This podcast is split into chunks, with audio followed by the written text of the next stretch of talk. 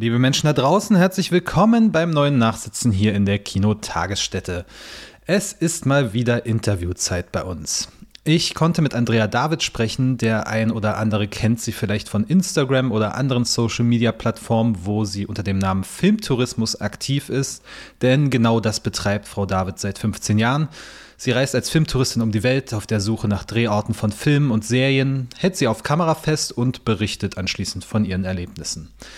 Daraus hat sie nun ein Buch zusammengestellt. Szene für Szene die Welt entdecken ist im Conbook Verlag erschienen, kostet 20 Euro und bekommt von mir eine dringende Empfehlung, etwa als wunderbares Weihnachtsgeschenk für Filmfans. Wie David zur Filmtouristin wurde, wie sie bei ihren Reisen vorgeht und wie das Buch entstanden ist, das erfahrt ihr im nun folgenden Interview.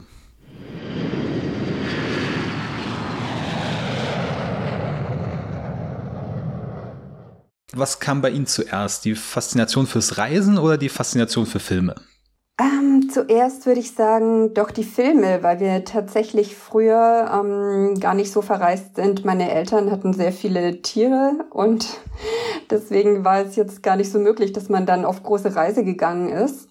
Und ich würde mal sagen, nee, so in meiner Kindheit, Jugend ähm, ging das los mit den Filmen. Und später kam dann so die Leidenschaft des Reisens dazu und schließlich auch, dass ich das eine mit dem anderen verbunden habe. Wie ging es denn dann aber konkret los mit dem Filmtourismus? Sind Sie irgendwo mal gewesen auf Reisen und zufällig drauf gestoßen oder war es eine bewusste Entscheidung, okay, ich möchte jetzt zur Location dieses und jenes Films hin? Also die erste Reise, ähm, bei der ich dann auf Drehorte gestoßen bin, das war tatsächlich mehr durch Zufall. Und da bin ich mit einer Freundin durch Schottland gereist und kam, ja gut, man besuchte natürlich auch, auch einige Burgen, da gibt es ja zahlreiche, aber ich fand das eben besonders faszinierend, die Burgen oder Orte wiederzusehen, die ich eben schon aus Filmen kannte. Und teilweise habe ich die dann durch Zufall auch wiedererkannt. Die eine Burg, ähm, Castle Stalker, war aus Ritter der Kokosnuss oder auch das Eileen Donen Castle aus Highlander.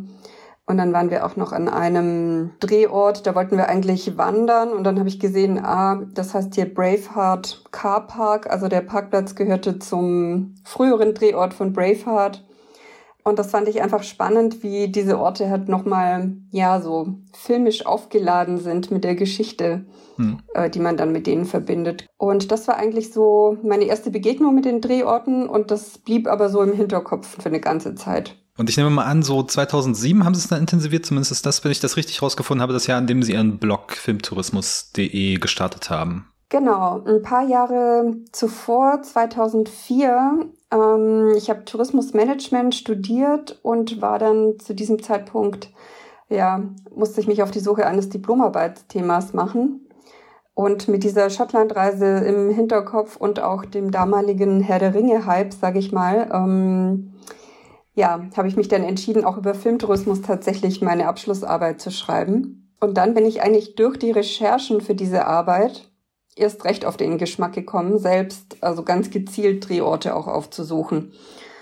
Das heißt, so von 2004 bis 2007 habe ich dann meine ersten Reisen gemacht und ähm, wollte dann aber diese Infos auch mit anderen teilen. Damals war das jetzt noch nicht so ein Reiseblog, wie man heute sagen würde, sondern einfach eine Drehortdatenbank auch ganz schlicht programmiert. Also es waren eben so die Anfänge, äh, wo ich eben auch mal schauen wollte, interessiert sich da noch jemand dafür und ja, das wurde dann im Laufe der Zeit dann eigentlich immer größer, also mehr Infos und auch mehr Zugriffe. Genauso hat sich das dann entwickelt.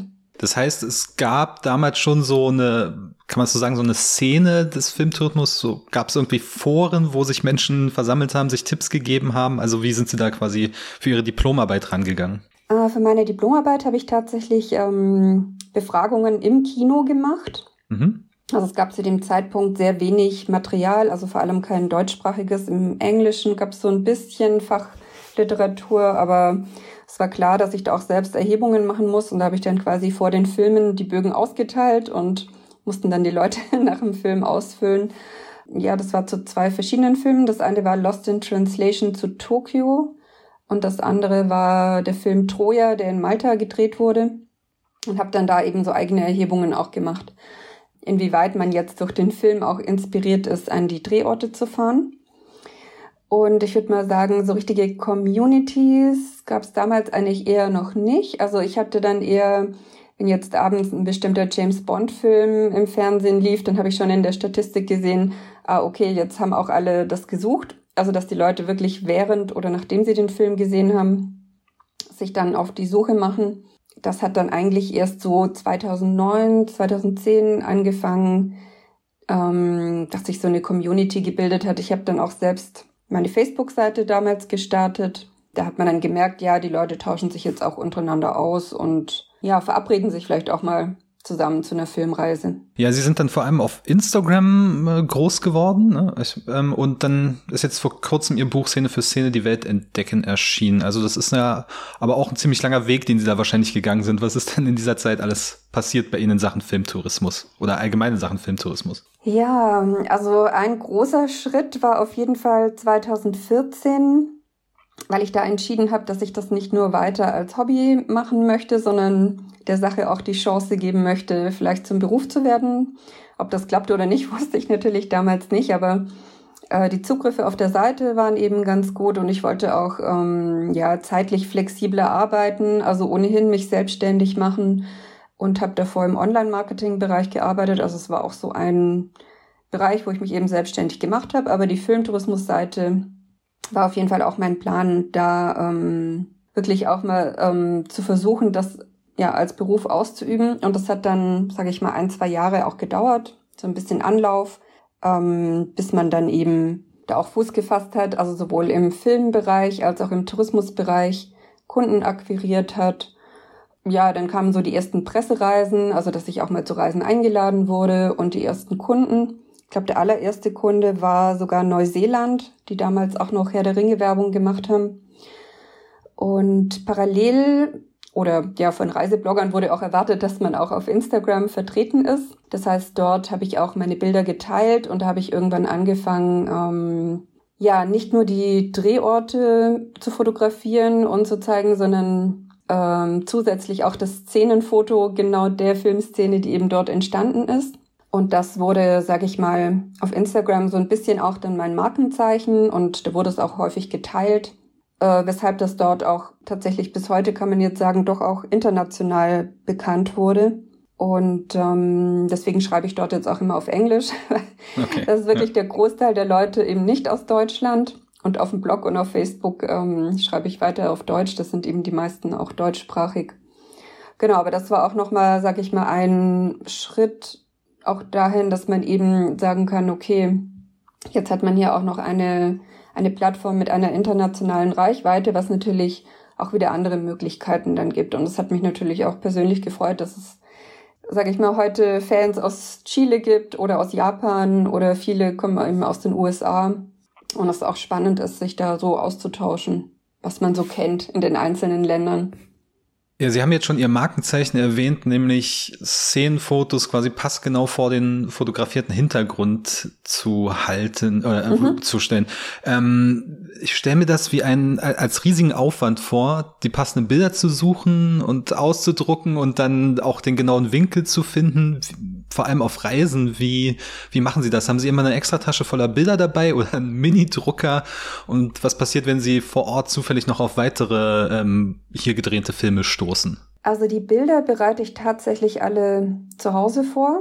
Ich mache mir meistens für jede Reise so eine Watchlist, also welche Filme und Serien ich mir vorher nochmal anschaue, weil es zum einen auch ein bisschen länger her ist, aber auch dann, um da schon zu überlegen, welche Szenen sich eigentlich eignen, weil man da auch ein bisschen was ja vom Drehort im Hintergrund sehen muss und erkennen muss. Und ähm, genau, dann mache ich Screenshots, druck das alles vorher aus. Dann kommt es drauf an, wenn ich jetzt zum Beispiel nach Los Angeles äh, fliege, dann habe ich also wirklich je Viertel, eigentlich fast so ein ganzes Päckchen Fotos dabei. Das kann man dann schon sagen, dass das äh, doch auch Platz im Koffer braucht. Normalerweise ja. sind das jetzt, ja, ich würde mal sagen, so um die 100 können das dann schon mal sein. Und vor Ort ähm, ist es so, dass ich ähm, ja dann möglichst genau versuche, den Kamerastandort dann auch zu finden, was dann mal mehr, mal länger, äh, mal weniger, mal länger dauert. Aber ähm, ja, man geht eigentlich da auch schon hin und sagt, okay, wenn das nicht funktioniert, funktioniert es nicht. Also es passiert natürlich öfter mal, dass man dann genau an den Punkt gar nicht kommt. Entweder weil mit Kamerakränen gearbeitet wurde oder weil die Drehorte nicht zugänglich sind, auf privatem Grund beispielsweise, oder es ist auch einfach mal geschlossen oder abgerissen. Also das weiß man vorher nicht immer so ganz hundertprozentig. Und ja, hin und wieder kam es auch vor, dass ich dann vor Ort mich geärgert hatte, eine bestimmte Szene nicht dabei zu haben, ähm, weil ich dann erst vor Ort von dem Filmdreh zum Beispiel mitbekommen habe. Und ähm, ich habe aber tatsächlich bisher keinen mobilen Drucker äh, dabei. Das heißt, ich versuche dann irgendwie vor Ort mich in irgendwelchen Copyshops oder so ja. das noch äh, ja herzubekommen. Und das ist manchmal auch ganz lustig. Ähm, wenn man den Leuten dann erklärt, was man jetzt da machen will. Auch in Hotels habe ich das eben schon gehabt, die mir dann netterweise auch die Fotos ausgedruckt haben. Ja, da sind ja manche bei den Rezeptionen immer ganz nett und helfen dann genau. bei sowas, ja. Also manchmal wissen die auch selber gar nicht, dass da was gedreht wurde und finden das dann auch ganz interessant. Ja, ist auch schön, mit den Leuten dann ins Gespräch zu kommen, doch wird das immer so ein bisschen, also ich kann mir vorstellen, mit sehr viel Neugier wird da drauf äh, begegnet, wenn sie sagen, sie sind hier, um zu äh, Set-Jetten, wie sie es ja selber schreiben ja. in ihrem Buch. Ja, also manche sind natürlich auch ein bisschen skeptisch oder denken erst, ich will hier selber einen Film drehen. Und gerade wenn man jetzt zum Beispiel in privaten Wohngegenden unterwegs ist, wie gesagt, manchmal wissen die Leute einfach selber nicht, dass da was gedreht wurde, wundern sich dann, warum man da Fotos macht. Da muss man dann schon mal erklären, damit die dann auch beruhigt sind, dass man jetzt nicht ein Immobilienspekulant ist, ja, keine ja. Ahnung. Ähm, aber dann ergibt sich daraus eigentlich immer ein nettes Gespräch und ähm, ja, die Leute erfahren dann auch selbst etwas über das Viertel, in dem sie wohnen oder in dem Haus und merken dann, ach ja, das ist ja äh, dann schon so ein Fun Fact, den man vorher vielleicht auch gar nicht wusste. Sie berichten im Buch ja aber auch über Begegnungen mit Menschen, die äh, sehr genau Bescheid wissen, dass an ihrem Wohnort da äh, jener und dieser Film gedreht wurde. Mhm. Ist das auch essentiell, dass Sie mit Menschen vor Ort ins Gespräch kommen, um genau herauszufinden, wo Sie hin müssen und wo was gedreht wurde? Ja, also wenn das Drehorte sind, die jetzt nicht eine bestimmte Adresse haben, ist es natürlich schon von Vorteil, jemand dabei zu haben, der ähm, ja zum Zeitpunkt der Dreharbeiten dabei war. Also manchmal habe ich da auch Location Scouts dabei.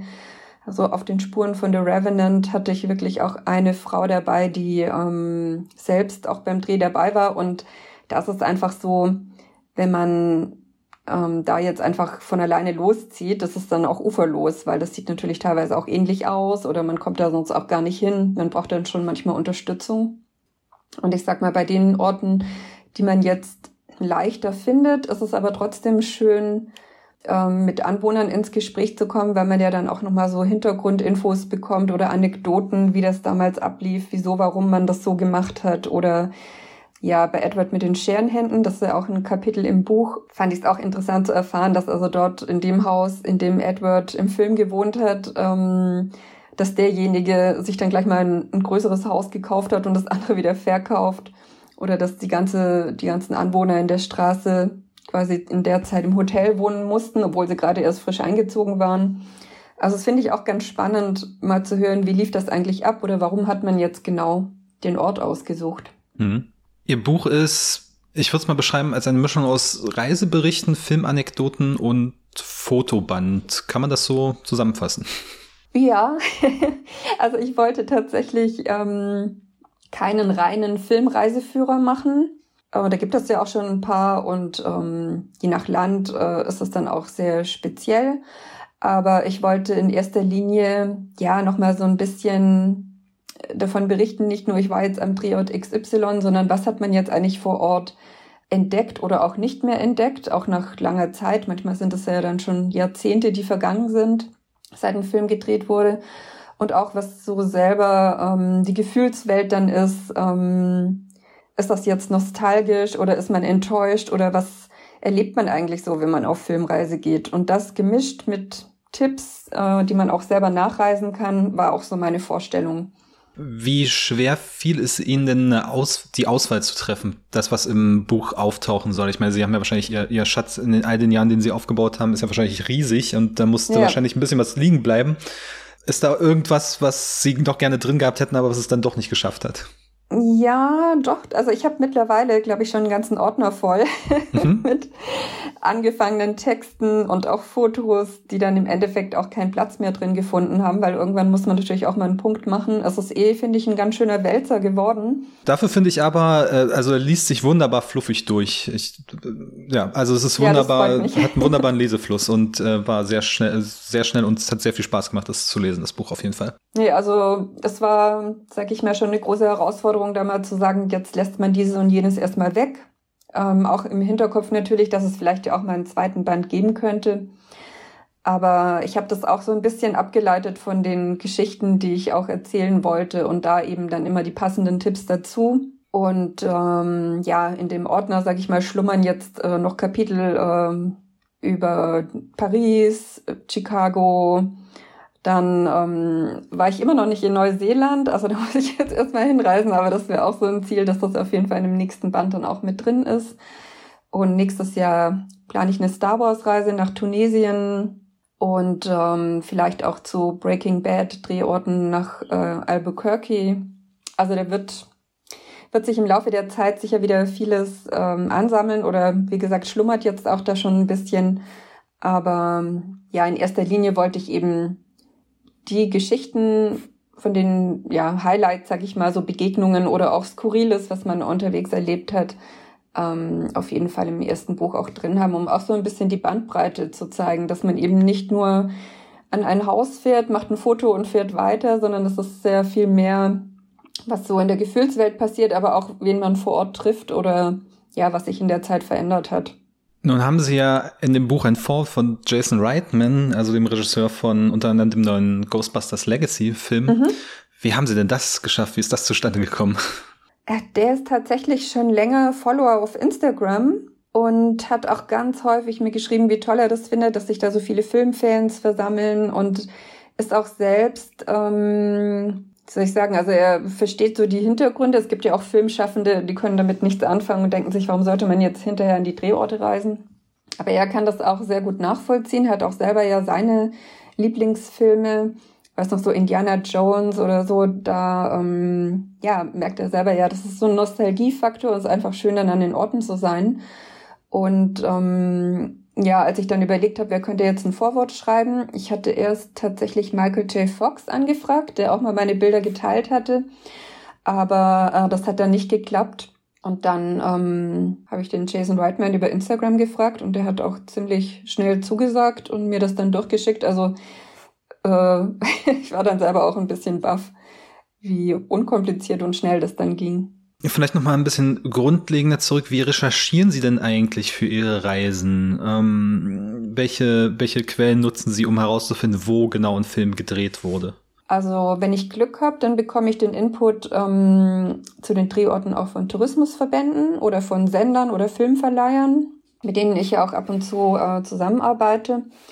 Oft ist es aber auch so richtige Detektivarbeit, also Filmstills mit Google Street View abgleichen, im Internet recherchieren, vor, vor Ort dann die Leute fragen. Und aber eine tatsächlich ähm, wichtige Quelle ist auch immer noch über Instagram. Da gibt es ja auch viele Location Scouts und Filmemacher, die dort auch aktiv sind. Und die frage ich dann dort auch mal direkt an, wenn ich weiß, die waren eben mit dabei, als die Locations ausgewählt wurden. Oder auch mal ein Regisseur direkt. Manchmal kriegt man eine Antwort, manchmal nicht. Aber ist auf jeden Fall immer ein Versuch wert und dort auch natürlich Austausch auch mit anderen Filmtouristen, die vielleicht dann schon dort waren. Da hat sich eigentlich mittlerweile doch eine ähm, ganz nette Community entwickelt, dass man sich so gegenseitig auch informiert, äh, sind die Anwohner da jetzt happy, wenn man vorbeikommt oder nicht. Ähm, oder wo genau Koordinaten, wenn das ein Drehort mitten in der Landschaft irgendwo ist, dass man auch mal Koordinaten austauscht. Vielleicht eine kleine Anekdote meinerseits. Ich war vor einigen Jahren in Island und ja. ähm, wir sind dann quasi auf oder haben dann gesehen, als wir geplant haben, die nächste Reiseetappe, okay, in dieser und jener Höhle wurde die eine Liebesszene zwischen Ygritte und Jon Snow aus Ach Game ja, of Thrones mhm. gedreht. In der Höhle war ich auch mal, ja. Ja, und also bei uns war es irgendwie, wir kommen da rein und es ist so ein sehr enges Kabuff und es war eher enttäuschend, äh, mhm. so von der von der Größe her und äh, auch sehr dunkel, nicht sehr fotogeeignet, mussten sie ähnliche Enttäuschung auch schon mal verkraften, dass sie irgendwo standen und dachten, oh, das ist jetzt aber nicht so, wie ich mir das vorgestellt hatte oder das eignet sich nicht für ein Foto? Also tatsächlich auch in der Höhle kann ich damit anfangen. Ähm, ich mhm. weiß noch, dass da auch sehr viel mehr Wasser drin war, als es, glaube ich, bei der Filmszene der Fall war und dadurch ja schon weniger Raum überhaupt da war. Ähm, und man konnte da drin, glaube ich, auch nicht baden, weil es eigentlich viel zu heiß war, das Wasser. Ich finde es dann trotzdem, also klar, was jetzt so die Fotos anbelangt, ist man schon enttäuscht, weil das klappt dann eigentlich auch dann nicht oder man kann das auch nicht hinbekommen. Aber trotzdem interessant, ne, wie der Ort dann im Echten wirkt. Also es fasziniert mich dann trotzdem immer noch. Aber ja, es kam schon öfter vor, dass ich ähm, irgendwo nicht weiterkam, weil eben das private Grundstücke sind und wenn da keiner ist, den ich fragen kann, ja, dann ist das eben Pech, ne? Und dann weiß man nicht, kommt man dann irgendwann nochmal her oder nicht. Äh, zum Beispiel ging es mir so auf dem, das Grundstück, auf dem das Haus von Forrest Gump stand. Also das war damals nur eine Filmkulisse. Aber diese ganze Allee und das ganze Grundstück gibt es eben, ist eben im Privatbesitz und ja, da war einfach niemand zu Hause und somit konnte man auch nicht fragen, ob man da ähm, auf das Grundstück darf. Oder was auch schon mal öfter passiert, dass ich dann die richtige Adresse habe, komme dorthin und dann steht da ein ganz anderes Haus. Also es ist einfach schon abgerissen und stehen schon wieder ganz andere Gebäude. Im Laufe der Zeit passiert eben doch auch sehr viel in den Städten und genau, das ist eben leider so, dass die Drehorte oft nicht für die Ewigkeit gedacht sind. Und es ist ja auch nicht so, dass der jeder Drehort unter Denkmalschutz steht. Deswegen, ja, ist es schon spannend, was man vor Ort vorfindet. Und gleichzeitig gibt es ja aber auch Orte, die quasi, bei denen es verewigt wurde. Ne? Also sie schreiben zum Beispiel in, ähm, jetzt habe ich den Namen der Stadt gerade nicht parat. Ist das Philadelphia mit Rocky? Ja, doch. Hat man doch schon einige Orte verewigt, sage ich mal, mit Statuen und Genau, oder das, Sie schreiben auch über äh, grüne Tomaten, das Café, das dort mhm. quasi ähm, jetzt immer noch steht. Ähm, also es wirkt doch teilweise auf die Menschen, auf die Gemeinschaft vor Ort zurück und bleibt dann doch aber für die Ewigkeit in manchen Fällen, oder?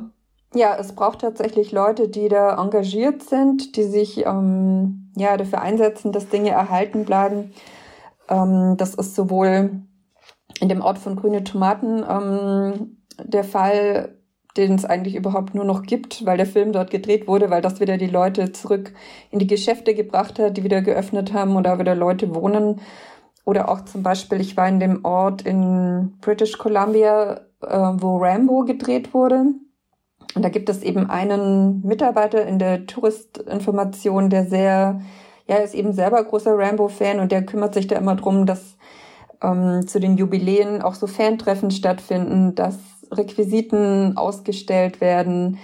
Ähm, da gibt es jetzt auch, wurde extra so eine Statue, glaube ich, geschnitzt, so eine Rambo-Statue. Also wenn man so jemanden vor Ort nicht hat, passiert dann eben auch nichts. Und dann ist es eben auch manchmal so, dass die Leute dorthin kommen und dann auch mal enttäuscht sind, dass man wirklich überhaupt gar nichts erfährt, wo die Drehorte waren oder ja, oder erst durch den Druck, sage ich mal, dass sehr viele Leute nachfragen. So war es zum Beispiel in Brügge wo ja Brügge sehen und sterben gedreht wurde.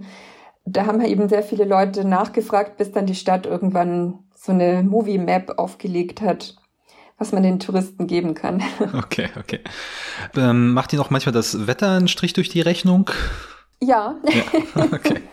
Gerade in also Island und, und Irland kann ich es mir vorstellen, so. Genau, also in Island ganz extrem, weil man da ja teilweise eben noch nicht mehr die Straßen fahren kann, die mhm. man möchte, weil halt alles vereist ist. Also da äh, musste ich schon vieles, äh, ja, sag ich mal, aufgeben. Denn Aber das eine, das eine, wenn ich kurz reingrätschen darf, mhm. ist eine Foto von Prometheus an dem äh, riesigen Wasserfall dort im Norden ja. Islands, was sie in ihrem Band haben. Also sie standen quasi auf der anderen Seite, auf der ich stand. Ich stand auf der Ostseite, aber man musste sich da auch von der Hauptstraße eine Stunde über so eine unfassbar äh, unebene äh, Piste hinkämpfen. Ja. Ähm, ja, aber da sowas passiert gerade in Island auf jeden Fall. Genau, also man kann Glück haben. Im Sommer fährt man auf den Parkplatz, läuft kurz hin und hat es. Oder eben man ist im Winter dort ähm, und muss erstmal sehen, von welcher Seite kommt man überall überhaupt ran. Und manchmal sind die Wege auch einfach gesperrt, gerade wenn dann viel Schnee ist und es wieder schmilzt oder vereist ist, dann kann man ja auch mal irgendwo einbrechen. Also das äh, lohnt sich nicht für ein Foto. Dann muss man sich geschlagen geben und sagen, okay, vielleicht klappt das eben ein anderes Mal. Aber was manchmal tatsächlich auch vorkommt, ist eben, dass auch die Sonne mir mal einen Strich durch die Rechnung macht, weil man einfach, wenn man gegen die Sonne fotografiert, dann auch ein Problem hat. Also es kommt schon mal vor, dass ich auch mal so eine Stunde an einem Drehort bin und warte, bis es aufhört zu regnen oder die Sonne anders steht oder kam auch schon vor. ähm, nun sind ja die Drehorte äh, vielfach auch ausge, äh, ausgeschildert, ne? zum Beispiel was auf ja auf dem Cover äh, von ihrem Buch ist Forrest Gump, dieser Forrest Gump Point, mhm. dort wo Forrest Gump Halt macht nach seinem dreijährigen Marsch. Aber ähm, wahrscheinlich haben sie auch mal so Drehortentdeckungen gemacht, die nicht sehr offensichtlich war oder ähm, wo, wo man mehr Recherche reinstecken musste. Auf welche Entdeckungen sind sie denn da am stolzesten? Am stolzesten, ja, das sind natürlich so die Orte, die man auch durch Zufall dann wirklich dann auch nur vor Ort rausbekommt. Also die man vorher eigentlich gar nicht wirklich recherchieren kann. Und ähm, ich weiß noch, also es gibt ein Beispiel, der Film Manchester by the Sea.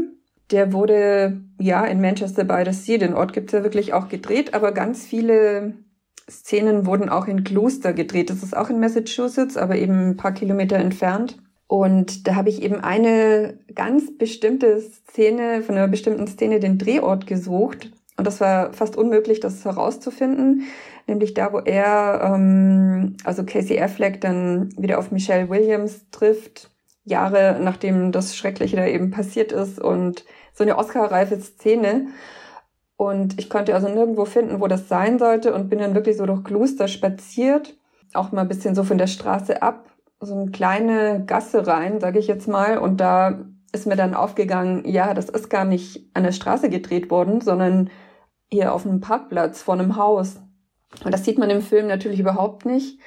Ähm, und da, ja, sag ich mal, muss man schon sehr hartnäckig sein, um solche Orte dann auch zu finden oder muss eben doch Ausdauer mitbringen und Geduld, dass man da vielleicht dann doch noch drauf kommt. Und ich weiß noch, als ich das Bild dann damals gepostet habe, da hat sich dann der Location Scout des Filmes bei mir gemeldet und hat gesagt, ähm, dass er jetzt völlig baff ist, dass ich diesen Ort gefunden habe weil nämlich damals der Regisseur ganz spontan entschieden hat, ach nee, wir drehen das nicht hier in der Straße, sondern wir gehen diese Gasse rein. Also der wurde auch nirgendwo festgehalten, in keiner Motivliste.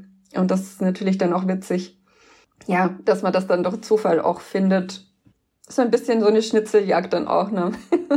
Äh, nun entstehen ja schon seit Jahren äh, Filme vermehrt im, also im Studio sowieso, aber auch Kulissen mhm. entstehen am Computer und jetzt gibt's ja auch eine relativ neue Technologie, dass so eine riesige 360-Grad-Leinwand eingesetzt ist, um Hintergrund zu schaffen.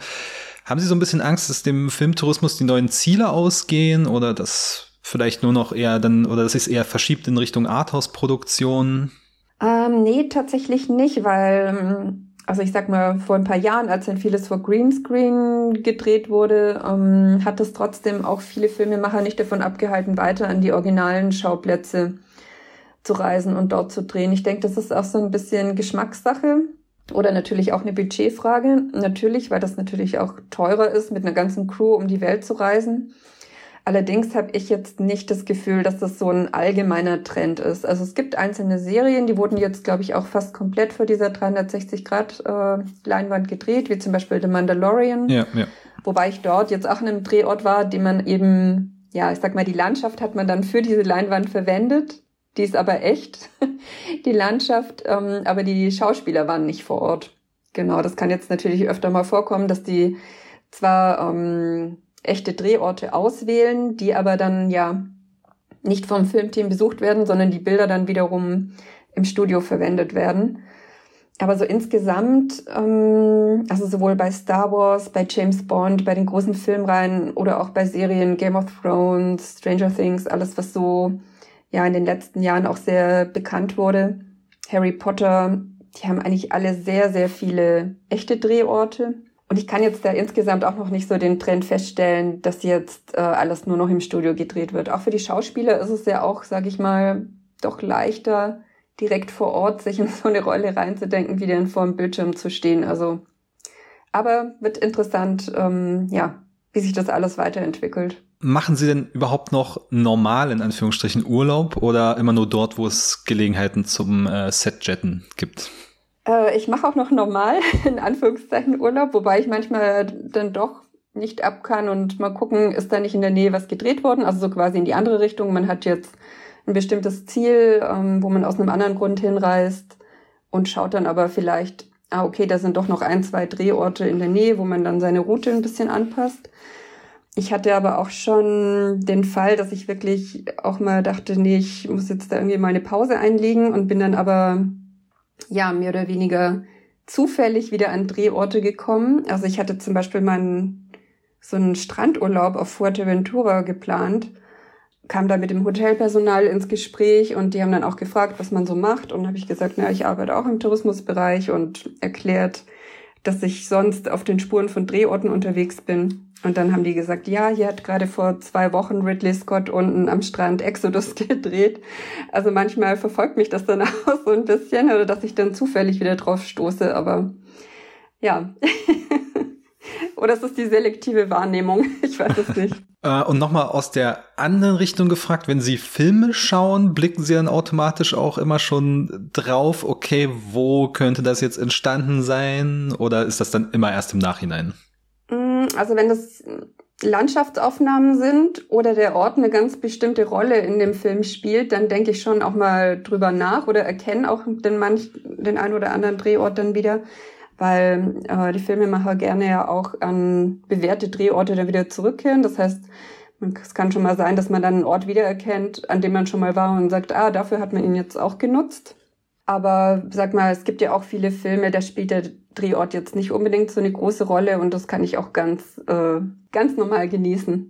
Welchen Tipp würden Sie denn jetzt einem kompletten Filmtourismus-Anfänger, einer Anfängerin geben? Welches Land, welche Ecke? Ähm sollte er oder sie besuchen, um einfach so quasi möglichst viel auf einmal entdecken zu können innerhalb von einem ein- oder zweiwöchigen Urlaub. Ohne jetzt natürlich äh, quasi ihre Tipps im Buch vorwegzunehmen, mhm. da gibt's ja genug, aber mal zumindest so grob in eine Richtung hinweisen.